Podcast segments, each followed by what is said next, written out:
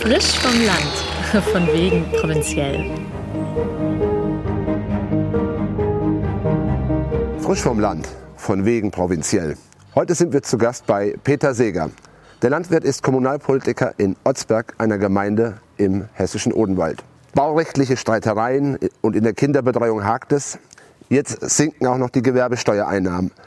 Bereitet es wirklich Freude, Kommunalpolitiker in Otzberg zu sein? Ja, natürlich macht es Spaß, Kommunalpolitiker zu sein in Ortsberg. Ähm, wir sind noch nie von einem riesen Geldsegen ähm, überschüttet worden. Unsere Kassen sind schon immer knapp und ich bin schon viele Jahre in der Kommunalpolitik tätig. Ich habe schon die Wirtschaftskrise 2009 mitgemacht und irgendwie habe ich ein leichtes Déjà-vu momentan, was das momentan anbetrifft.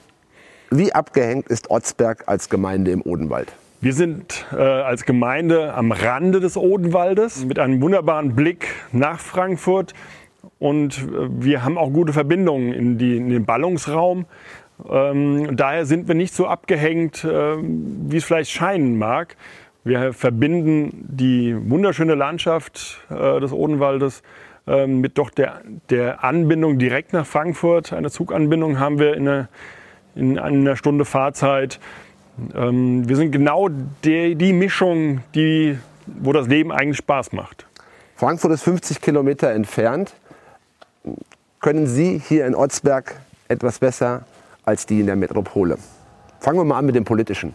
Wir sind 50 Kilometer von Frankfurt entfernt und dadurch haben wir ganz andere Probleme, ganz andere Möglichkeiten, wie es eine Stadt hat. Ähm, hier auf dem Land funktioniert vieles noch. Äh, ja, mit sozialer Kontrolle, wie es, sich gehört. Aber auch hier ist es so, dass, dass das Engagement der, der Leute äh, immer wieder hochgehalten werden muss.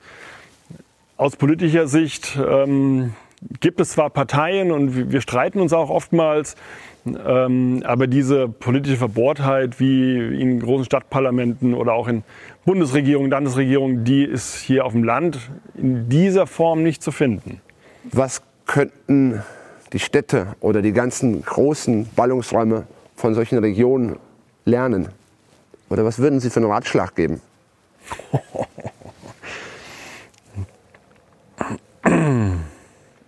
Also ich denke, die Städte könnten von uns lernen, ähm, dass das Engagement des Bürgers wichtiger ist. Wir, bei uns wird die Straße noch von den Leuten gekehrt. Ähm, wir haben gar nicht die finanziellen Möglichkeiten, ähm, ein großes ähm, Bandbreite den Bürgern anzubieten. Hier funktioniert vieles noch mit Engagement in Vereinen äh, auf regionaler Ebene. Was aber auch für uns eine riesige Herausforderung ist, das die nächsten Jahre aufrechtzuerhalten, da die Verstädterung auch im ländlichen Raum immer stärker wird. Also die, die Lebensform ähm, wie in der Stadt kommt die auf dem Land auch immer mehr, dass man konsumieren will, dass man ein reichhaltiges Angebot äh, konsumieren will, ähm, was wir aber als Kommune gar nicht finanziell leisten können. Die Nähe zum großen Ballungsraum Frankfurt birgt die Gefahr von Schlafdörfern mit Berufspendlern. Kann man das überhaupt verhindern und was unternehmen Sie dagegen? Also die Nähe zum Ballungsraum bietet natürlich die, die Gefahr der Schlafpendler. Ähm, aber das ist ein zweischneidiges Schwert. Auf der einen Seite ist es gut, dass wir Leute haben, die äh, Geld verdienen, die nach Frankfurt pendeln und auch einen gewissen Wohlstand, sagen wir mal, hier aufs Land bringen. Ähm, dadurch haben wir keine leerstehenden Häuser. Dadurch werden die Häuser, die dann zum Verkauf stehen, zügig verkauft und auch gut renoviert. Ähm, das sehe ich als Riesenvorteil an, als in strukturschwachen Regionen, wo dann doch die Hälfte des Dorfes irgendwann mal leer steht. Also das ist die eine Seite. Die andere Seite ist, ist klar, ähm, wenn man seinen Arbeitsraum woanders hat und vielleicht auch noch seinen, seinen Sport oder sein Fitnessstudio äh, in der Stadt hat und nur zum Schlafen herkommt, äh, bringen uns die Leute fürs Dorfleben nichts. Das ist die große Herausforderung an die Politik, aber auch an die Vereine, Angebote zu schaffen, die für diese Menschen interessant sind. Sie mit einzubinden, ihnen Freiräume zu schaffen, dort vielleicht auch hier ihren Sport zu, zu machen oder ihren, ihren Verein zu gründen. Und da sehe ich eine riesige Chance darin, ähm, die wir als Politik auch verwenden und machen können, aber auch ja, Ansporn an Verein, ans Dorfleben, solche Menschen dann auch aktiv anzusprechen und mit einzubinden in das, das Dorfleben. Das sind ja große Ansätze, in das Dorfleben einzubinden. Ähm, was macht dann das Leben auf dem Land aus? Der Supermarkt, die Tankstelle und die Umgehungsstraße? Also für mich macht das Leben auf dem Dorf aus, dass wir einmal die Grundversorgung da haben. Also wir haben eine Tankstelle in der, in der, in der Nähe. Wir haben äh, das, für das tägliche Wohl ist gesorgt. Also wir haben eine Bank, zwar nicht mehr eine Filiale im Dorf, aber zweimal die Woche kommt der, der Bus, ähm, das Bäckerauto kommt vorbei. Also die Grundversorgung ist gesichert. Ähm, und auf der anderen Seite ähm, haben wir die, die Natur um uns herum. Wir haben äh, das soziale Gefüge, das noch einigermaßen funktioniert.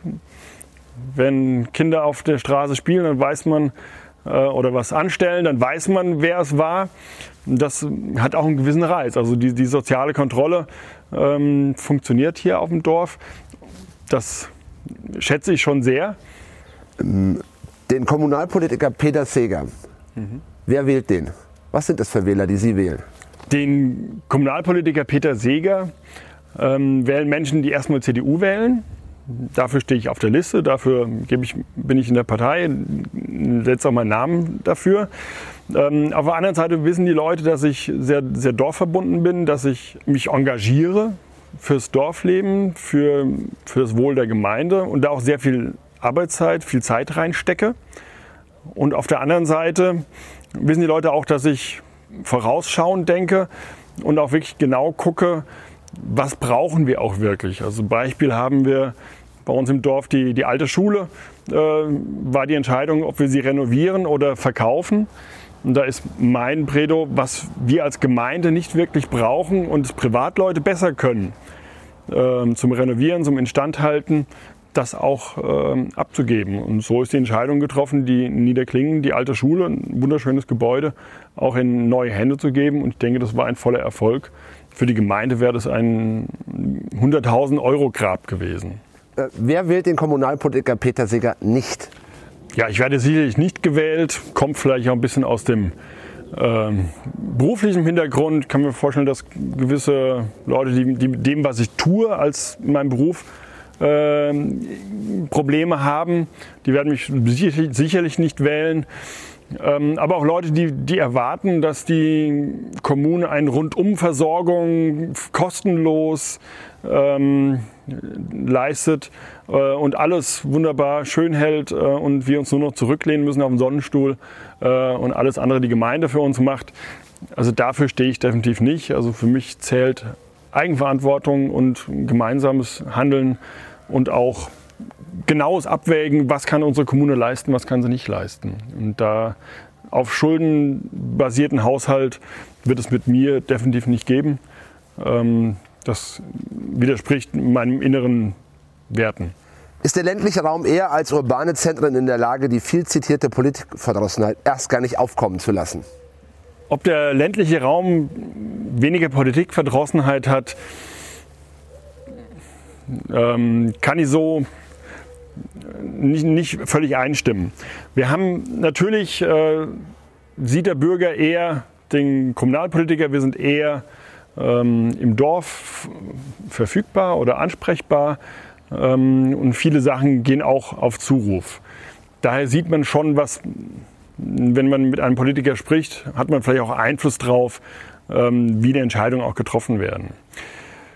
Das andere Problem ist, was ich sehe, dass wenn wir keine Probleme auf dem Land haben, also wenn es uns gut geht, wenn wir kein Windkraftprojekt äh, den, den Frieden im Dorf stört oder eine Umgehungsstraße für große ähm, Bewegungen macht, ist es den Leuten auch oftmals egal. Weil die Politik, die wir machen, steht nicht in, in, der, in der Kreiszeitung. Die Politik, die wir machen, ist nicht im, im Fernsehen zu sehen. Äh, die Leute nehmen es vielleicht gar nicht wahr, was wir überhaupt als Kommunalpolitiker tun. Und auf der anderen Seite, ähm, ja, wo nichts schief läuft, wo kein Problem ist, das, da braucht man sich auch nicht engagieren. Also die große Herausforderung für uns ist es, ähm, Leute zu motivieren, in der Kommunalpolitik mitzumachen, ähm, ihre Freizeit zu opfern, jeden Abend eine Wo äh, jede Woche jeden, einen Abend zu opfern äh, für die Allgemeinheit. Und das wird von Mal zu Mal schwieriger, weil ja, die Leute, man kann es Politikverdrossenheit nennen, aber wir haben einfach keine Probleme mehr, ähm, die es zu bekämpfen geht oder die es zu gestalten gibt. Und da ist dann zu Hause auf der Couch eigentlich auch ganz angenehm. Radikalisiert man sich auf dem Dorf leichter, weil das Umfeld unkritischer ist? Nee, überhaupt nicht.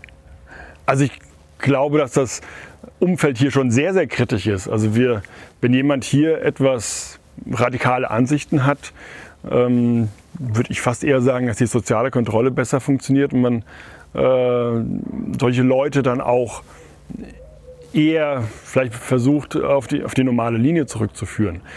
Unser Riesenvorteil im Ballungsraum ist natürlich, dass äh, es uns gut geht, dass wir eigentlich keine Probleme haben.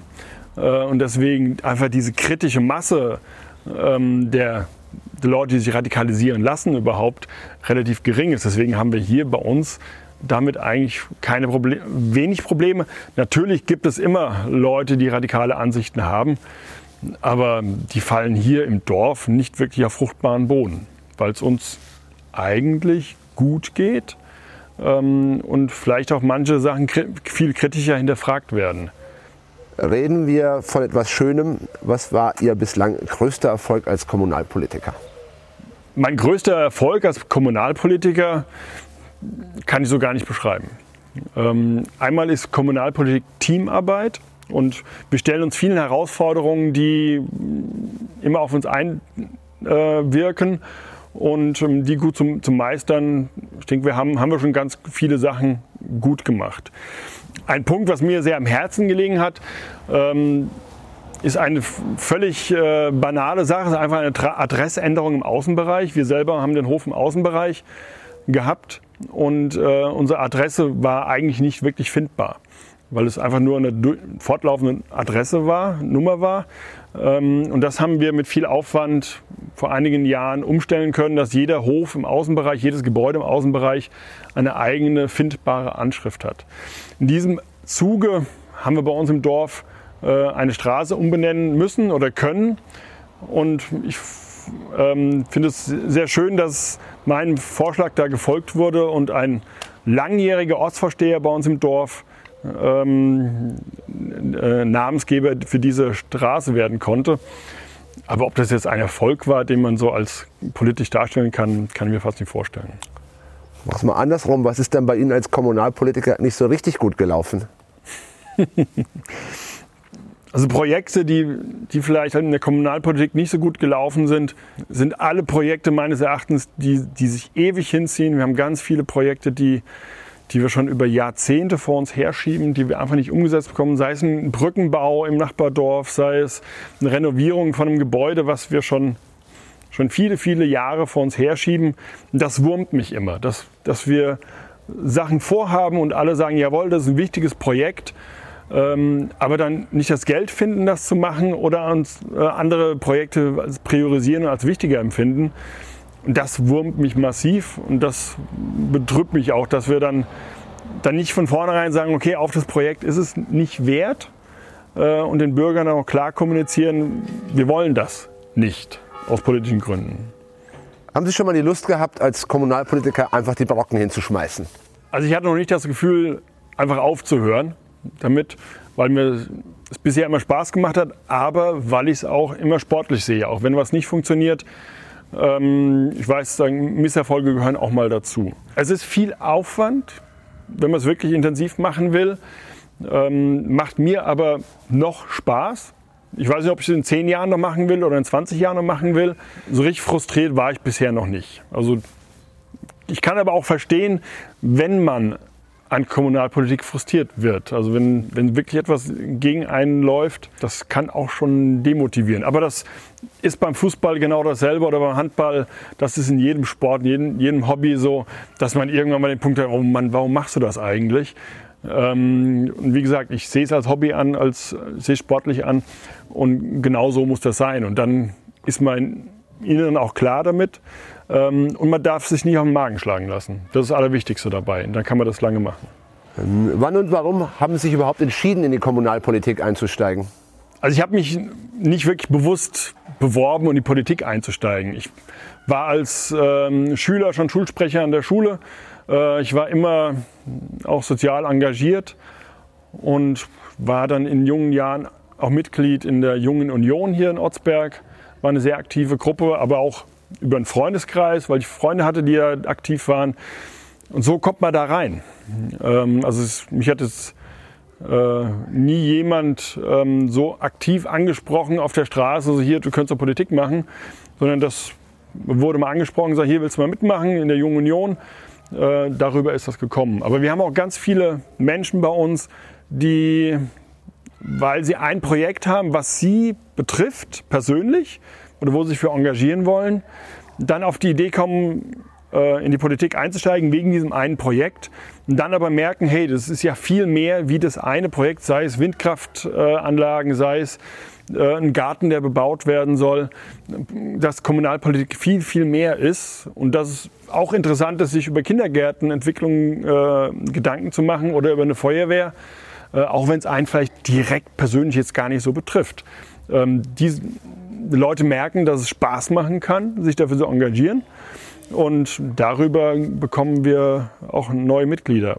Aber es ist eine ganz schwierige Geschichte. Was muss jemand mitbringen, der in der Kommunalpolitik einsteigt? Also jemand, der in Kommunalpolitik einsteigen will, braucht erstmal gesunden Menschenverstand.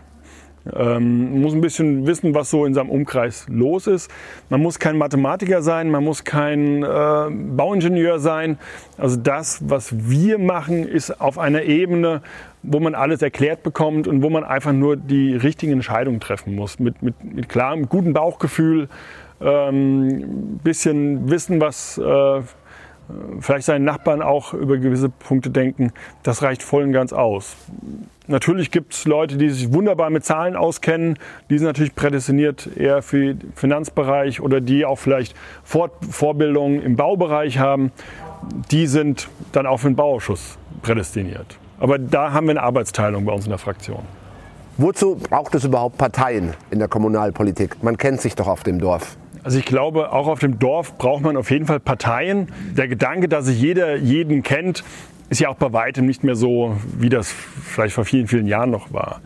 Ähm, es gibt auch hier Leute, die nur nach Partei wählen, äh, nur ihr Listenkreuz machen. Für mich sind die Parteien sehr, sehr wichtig, gerade auf dem Dorf, ähm, weil man sich hier noch wirklich zusammenfindet ähm, und die Werte der Partei wirklich auch hochhalten kann. Also wenn jemand eher konservativ ähm, gesinnt ist, der kann wirklich in der CDU noch konservative Werte auch umsetzen. Was auf Bundesebene oftmals gar nicht mehr geht, weil irgendwelche Koalitionszwänge oder den medialen Zwängen hinterher zu rennen äh, gar nicht mehr geht. Also hier auf dem Dorf, auf dem Land geht das noch. Und ich denke, das ist auch ganz wichtig für den Wähler, der vielleicht nicht jeden auf der Liste kennt, auch ähm, wie man jemand einordnen kann. Auf der anderen Seite müssen ja auch, auch Mehrheiten gebildet werden. Sei es, äh, wenn Entscheidung, wenn ein Haushalt verabschiedet wird, wenn bei jeder Entscheidung braucht man eine Mehrheit. Und wenn der Bürgermeister sich für jedes Projekt eine eigene neue Mehrheit bilden müsste, weil alles nur Einzelpersonen sind, das würde gar nicht funktionieren. Bei uns wird vieles in der Fraktion schon besprochen, Probleme werden ausgeräumt, man diskutiert vieles ähm, und dann haben wir meistens eine gemeinsame Meinung, die äh, dann auch so im Parlament umgesetzt werden kann. Hört sich immer gut an, äh, keine Parteien und aber in der Praxis funktioniert es leider nicht. Machen die Alteingesessenen die lokale Politik unter sich aus oder lassen sie Zugezogene in ihre Zirkel mit rein? Also die Vorstellung, dass nur die Alteingesessenen Politik machen, ist völlig überholt. Das mag vor 30 Jahren so gewesen sein, dass die Politik nur aus Leuten aus dem Dorf, die schon hier geboren sind, gemacht wurde. Heute ist es eher genau das Gegenteil. Die Alteingesessenen sind zufrieden mit dem, was ist. Die interessiert eigentlich gar nicht mehr viel. Und die jungen Leute, die zugezogen sind, die das Dorfleben gerade kennenlernen und sich engagieren, gerade das sind Leute, die in Parlamenten äh, aktiv sind mit Vorteilen und Nachteilen. Natürlich ist es toll, wenn man die Leute, die schon, schon immer hier sind, äh, mit dem Wissen, was, die letzten, was die letzten 40, 50 Jahre hier gelaufen ist, mit dem alten Wissen und die Mischung mit den Leuten, mit den neuen Ideen ist eigentlich eine ganz gute Mischung. Also nur Alteingesessene ist definitiv nicht der Fall. Zumindest hier bei uns auf dem Land nicht. Können andere politische Ebenen von Ihnen als Kommunalpolitiker etwas lernen? Oder schauen Sie eher selbst dorthin, was anderswo geschieht? Natürlich können andere Ebenen von uns ähm, lernen, weil bei uns pragmatische Politik gemacht wird. Unsere Mittel sind begrenzt äh, und ab und zu mal denken wir sich schon, die Projekte, die auf anderen Ebenen gemacht werden, gehen völlig an den Bürgern vorbei und mit finanziellen Ressourcen, die unermesslich sind. Ähm, also da denke ich, könnte schon andere politischen Ebenen von uns gut was lernen. Was raten Sie Ihrer Partei CDU gesamtprogrammatisch und vielleicht auch in wichtigen Details? Ich rate meiner Partei CDU, sich wieder auf die alten Werte zurückzubesinnen, wieder das Konservative äh, voranzustellen und nicht jeder Umfrage hinterherzurennen und sagen wir im linken Bereich versuchen zu Wähler zu finden oder auch diese konservativen Werte, die wir vertreten. Das heißt nicht altmodisch oder nicht, nicht zukunftsgewandt. Das ist überhaupt nicht die Frage. Sondern wirklich wieder ähm, den Leuten aufs Maul zu schauen, äh, ab und zu mal auch Entscheidungen zu treffen, die vielleicht nicht, nicht total populär sind in allen politischen Bereichen, ähm, die aber für unser Land wichtig wären. Mehr Mut zu auch frechen Entscheidungen. Etwas mehr als 50 Prozent Wahlbeteiligung bei der letzten Kommunalwahl in Otzberg. Ist das schon eine Menge oder geht da noch mehr nach oben? Also ich denke, dass wird Otzberg auf jeden Fall mehr wie 50 Prozent Wahlbeteiligung realisieren müssen. Ist aber, wie gesagt, sehr, sehr schwierig. Wir haben keine brennenden Themen momentan. Wir haben keinen heißen Bürgermeisterwahlkampf. Ich sehe es fast schwierig an, die Leute für eine Kommunalwahl, die den Medien, den großen Medien keinerlei Rolle spielt, wirklich vor dem Ofen vorzuholen, weil viele auch gar nicht wissen, was Kommunalpolitik überhaupt bewirkt, um was es überhaupt geht. Mal ehrlich, äh, sich als Kandidat aufstellen zu lassen, hat immer auch was mit Eitelkeit zu tun, oder? Natürlich klar, wenn man sich als Kandidat aufstellt, ist es schön, wenn man gewählt wird. Dann ist das, was man äh, das ganze Jahr, die ganze Periode, Legislaturperiode gemacht hat, vielleicht gar nicht so falsch gewesen.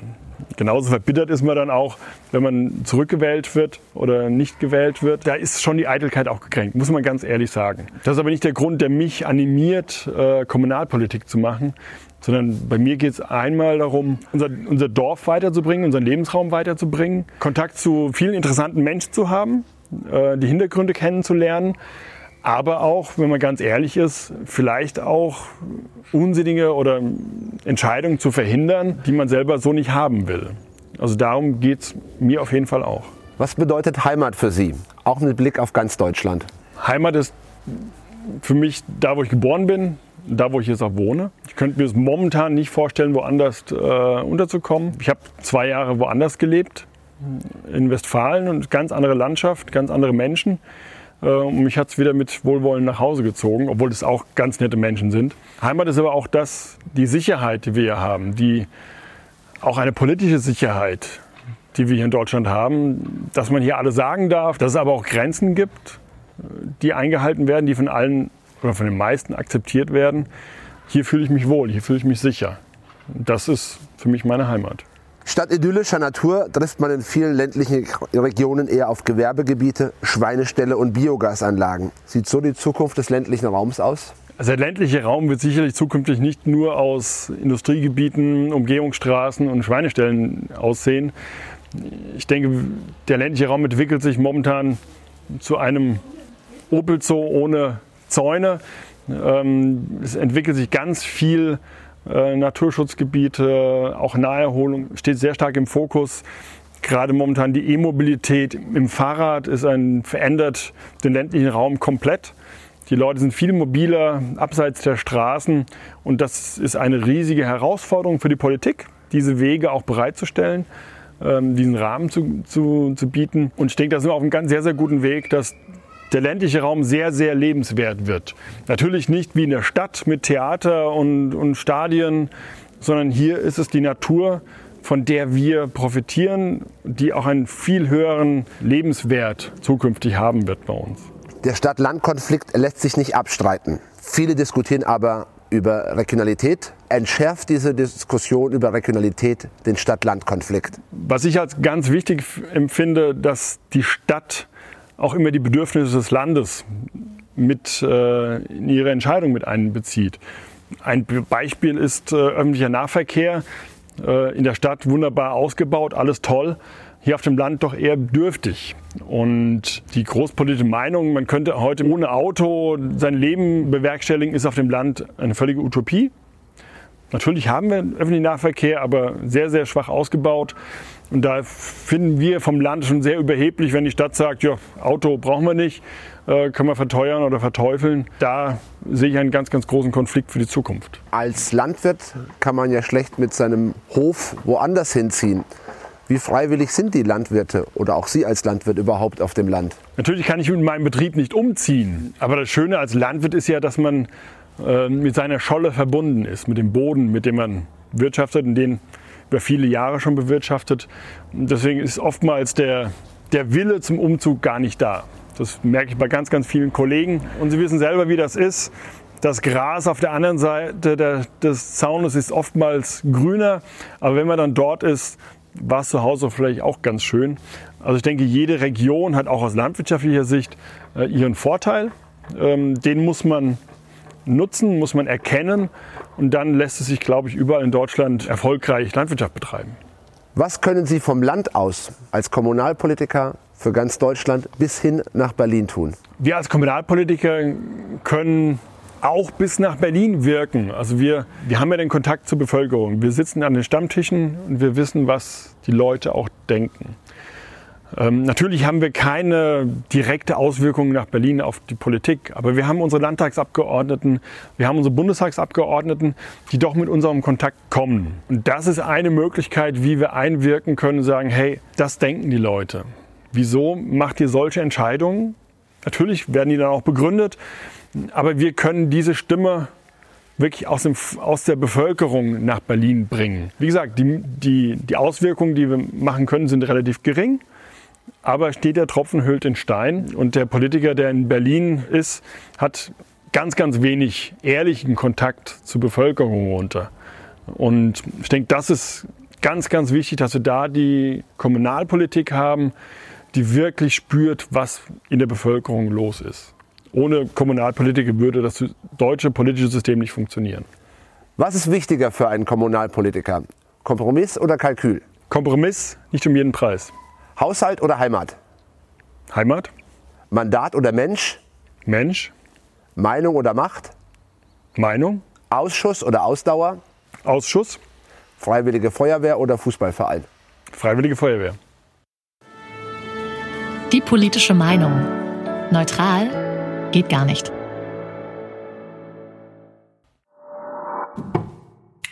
Ein Audiopodcast der Konrad-Adenauer-Stiftung.